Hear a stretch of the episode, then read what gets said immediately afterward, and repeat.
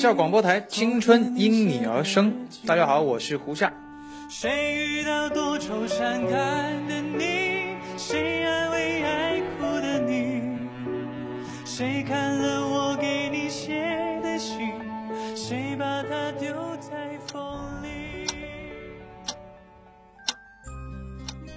你在慵懒的午后醒来，推开窗，有细碎的声音传来。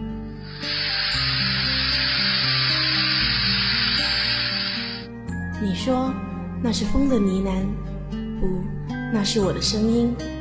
我们隔着遥远的时间和距离，但我们的声音却随风而来。无论翻过多少疲惫的昨天，无论还有多少忙碌的明天，此刻让我们一起且听清风的浅吟低唱。每周五傍晚与你相约，且听风吟。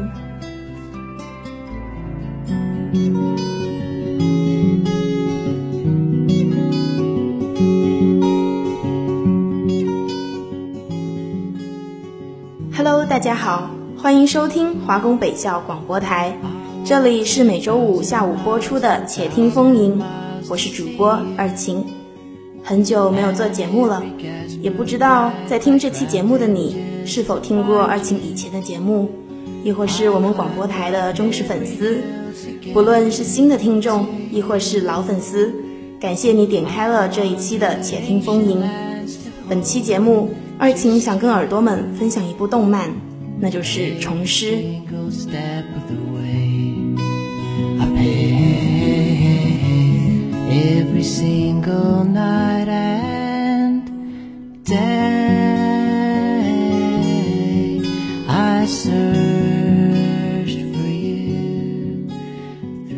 另一个世界住着一群与常见动植物截然不同的生物。远古以来，人们敬畏地称它们为虫。当虫的世界和人的世界重合时，虫师银谷便会出现。这里所指的虫，显然不是我们平日里看到的六只脚的昆虫，而是一种最接近生命本源、类似灵体的生物。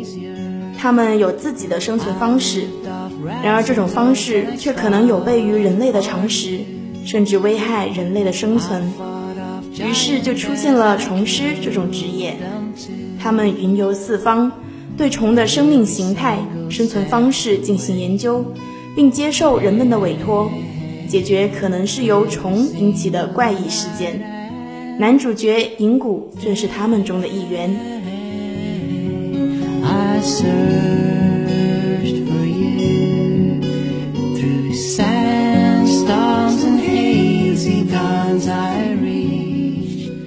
这是百科上虫师的简介，二晴也就把它拿来用了。因为也想不出比这个更概括性的话语来解释《虫师》到底是一部怎样的动漫了。初次接触是因为别人推荐，说这是一部治愈向的冷番。所谓的冷番，就是指那些知名度不高、粉丝较少的动漫。而当时的二晴刚好看完《夏目友人帐》，对治愈向的作品充满了兴趣。本作被称作是治愈系的精髓，然而。而请看到有很多人问，虫师治愈在哪里？明明有许多场景都蛮吓人的。每当此时，我都想重申，治愈从来不是一个情节，治愈是一种心情体悟。随着年岁增长，看一部作品，我在乎的其实并不仅仅是剧情画风，更是我看它时候的心情。治愈不仅仅是动人的 BGM，或是一个感人的情节。治愈是你的感悟。当你看完每一个精致的小篇章后，产生对人生新的感悟，即便那感悟并不尽是乐观的，或许还带有遗憾与残缺。这部作品在治愈系里可以说是备受推崇的神作。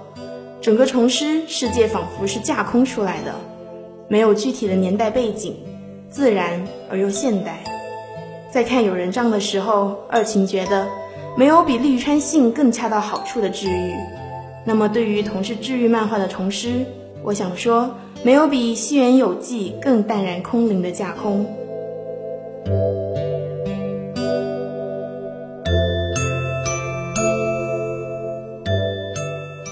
说了这么多空泛的描述，却很难用语言表达出虫师所呈现的世界。那么，就让二琴带耳朵们走进第一集的故事《绿之作》。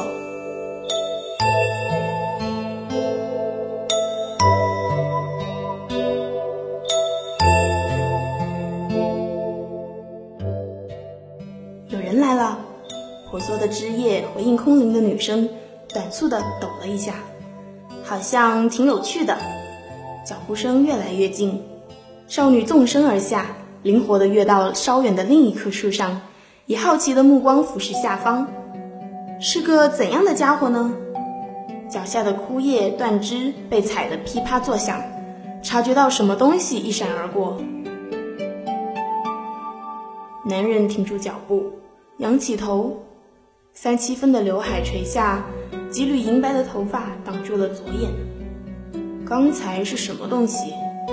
碧绿的右眼看了看周围，嘴里的烟卷警惕地动了动，没有发现什么异常。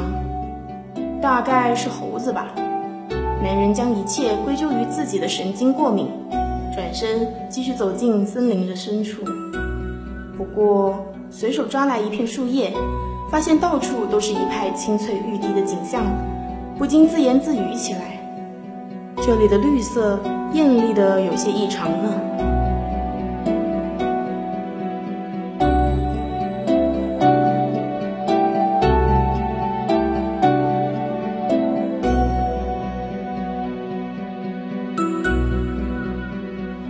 十来岁的和服少年随意地坐在榻榻米上，对着面前的笔墨纸砚，缓缓解下左手的层层的绷带，犹豫了一下，抓起笔。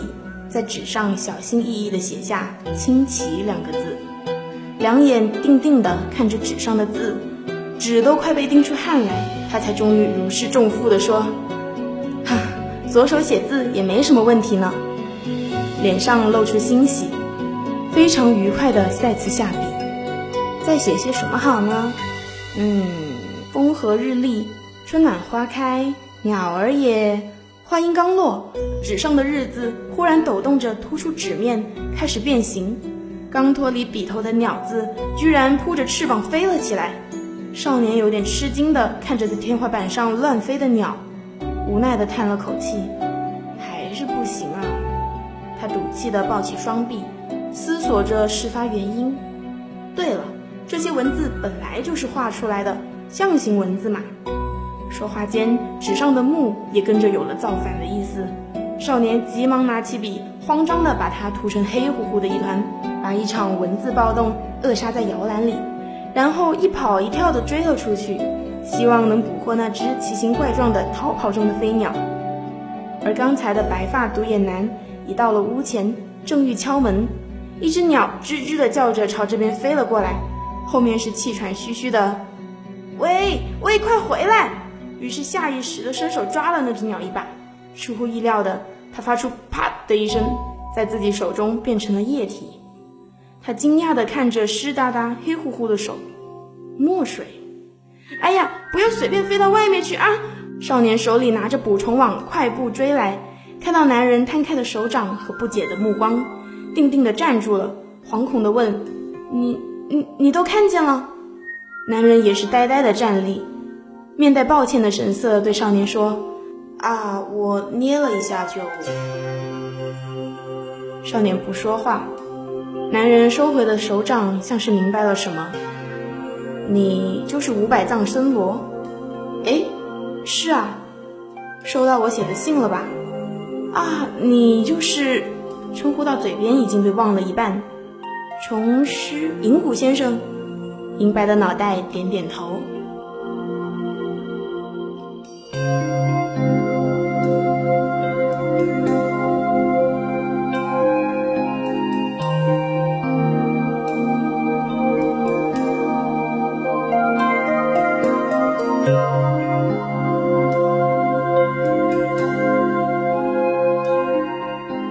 香飘渺，我正在写回绝您的信。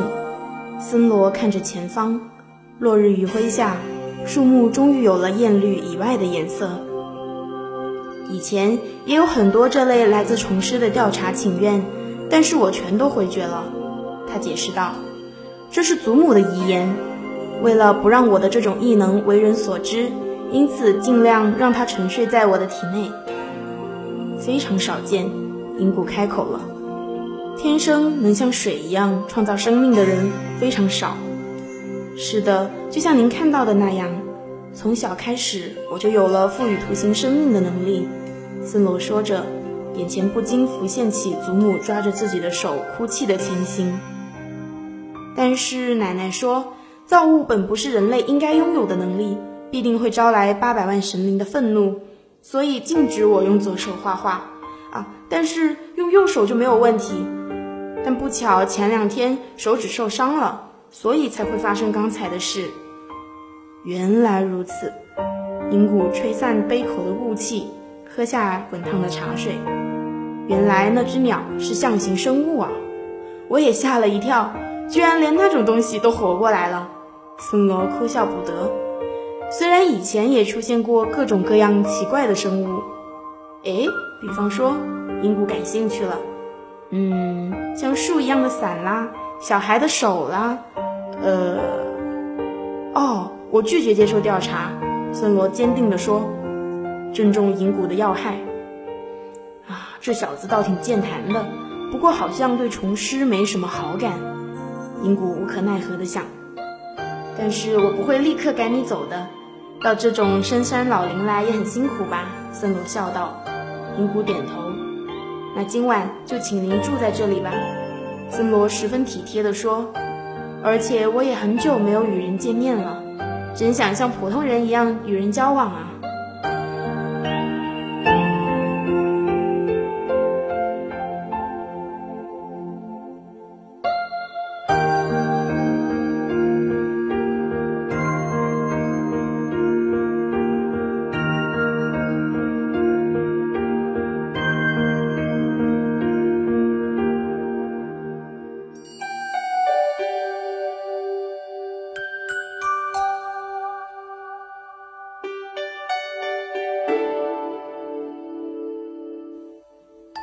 月下树影，迷离的走廊。请，森罗携了些酒壶，透彻的水流沾满了朴素的白杯子。银谷接过酒杯，并没有马上喝掉。这是我自己酿的果酒，平时只能自己一个坐在这里喝，真是非常非常无聊啊。嗯，一口入味，银谷觉得更口渴了。为什么一个人住在这么荒僻的地方呢？四年前奶奶死后，我就一直这样子。斯诺耸肩，他不准我离开这里。这倒是，万一他在别人面前画出有生命的东西，就糟了。银谷想，所以宁愿选择这种平淡的生活，让这种异能远离人群，不为人知嘛。你祖母真是个聪明的人呢。嗯，奶奶一直都为我着想。森罗起身，但是。森罗噔噔噔地跑进房间，抱着一大叠纸回来。这些能不能帮我看看？银谷翻看着，上面都是些奇形怪状、状如浮游生物的东西。这些都是你画的？嗯，银谷已经知道这些是什么了。我一个人时，脑海中常常会浮现出这些图像。我一直想知道这是什么，总是兴冲冲地把它们画下来让奶奶看。记忆中，他总是一脸忧伤，尽管他真的不认为能看见幻象是多么可怕又可怜的事。虽然他这么说，但我觉得很快乐，而且也不认为那是幻象。森罗看着银谷，希望能得到认同。只有在这件事上，我和奶奶看法不同。这些都是虫，虫，嗯，并不是昆虫和爬虫类的总称。森罗还是不懂。对他来说，虫就像是苍蝇、蚊子、蟑螂等等。银谷忽然抓起森罗的手，吓了他一大跳。说的形象点就是，如果把手的大拇指看作植物谱系，其余四根手指看作动物的谱系，那么人类就在中指，处在离心脏最遥远的顶端。越往手的内侧，生物也就越下等。但实际上，手的血管是交缠在一起的吧？嗯，那里就代表菌类和微生物。要是追溯到这一段，植物、动物也变得难以区分。银谷的指尖顺势从森罗的手腕滑到肩，森罗痒得眯起了眼睛。但是下面还有很多生物，手腕之后还有肩，最后居住在心脏部位的生物们。我们就称之为虫。森罗嘴巴张大，像触碰到他从未到达过的奇异领域一样，胸腔涌动着莫名的激动。这是帮接近生物原主体的家伙，越是接近它们，就越难把握它们的形态和存在感。但具有特殊体质的人却可以看到它们的存在。森罗收起手臂，想不明白这究竟是个怎样的世界。啊，银谷有些透明的，像幽灵一样，还能够穿过其他物体呢。森罗感觉那些平日总在眼前飘来飘去的家伙和自己的距离一下子拉近了，却越发不了解他们了。其实幽灵的本体也就是虫，因为有些虫具有模拟人形的能力。你的祖母大概没有看见虫的能力吧？银谷拿下嘴里的烟卷。因为烟灰不知道要往哪弹，而表现得相当困扰。森罗一直低头沉默不语，很难说明他与感觉有什么不同，就像很难把你看到的传达给那些从来没有接触过他的人一样。银谷希望森罗能体谅奶奶为什么到死也不肯相信他的话，相信虫的存在。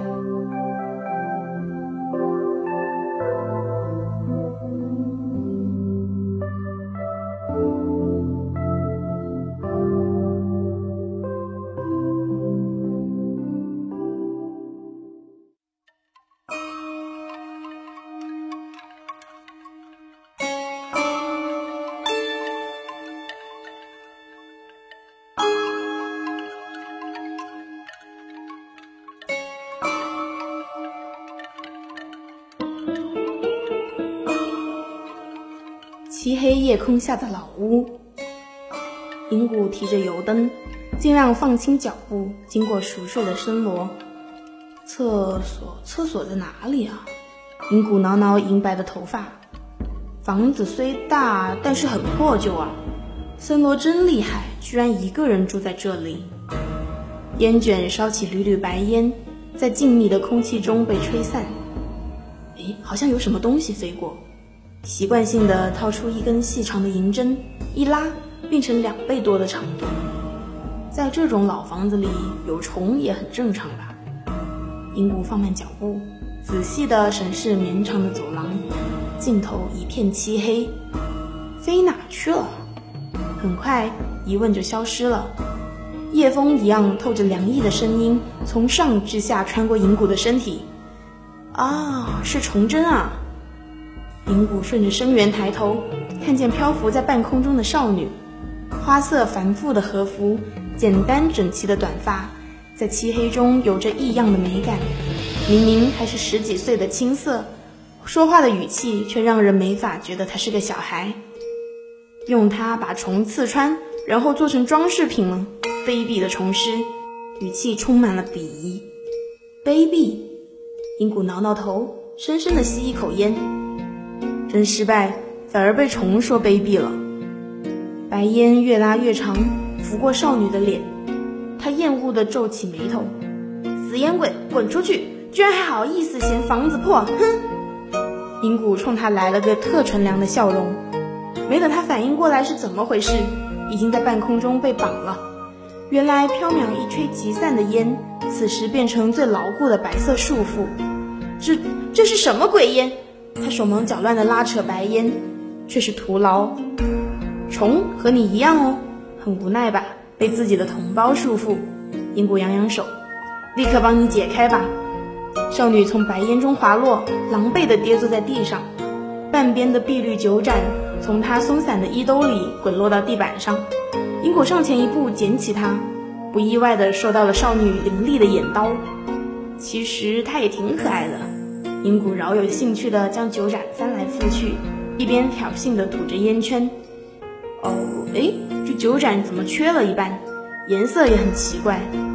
没能抢到酒盏的少女狠狠盯着银发碧眼的银谷，小声嘟囔：“你才奇怪！你也喜欢喝酒？要你管！快还我！”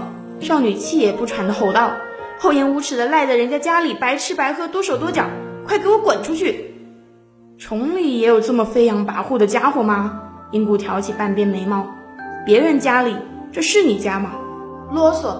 当然了。恨不得马上把眼前这个白化病扔到山下去。他咬牙切齿。啊，原来如此。银谷优雅地吐了个漂亮的烟圈。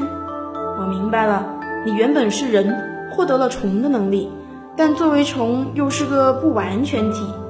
顿了顿，挑衅地把烟吹向他，所以才会这么弱。一阵咳嗽，少女脸色铁青，一副要杀人的样子。把酒盏还给我。银谷装没听见，为什么你会这么重视这缺损了一半的绿色酒盏呢？手拿着它，在他眼前乱晃，好像在告诉他：一个不小心手颤，噔，这半边也没了，可不怪我。还给我！少女不屈不挠地挥手抢夺着酒盏。银谷托起下巴，闭眼思索。他是……让我想想。布里已经快哭出来的他，自顾自地说着。你的名字叫莲子，少女一怔，这家伙，不用惊讶，我来之前调查过孙罗的家谱。银谷笑着说：“轻松一点嘛，别紧张呀。”他巴不得赏他一耳光，好让他清醒清醒，想起来这究竟是在谁家里？要我帮你把酒盏复原吗？看着目光锐利的少女，银谷不紧不慢地说：“莲子奶奶。”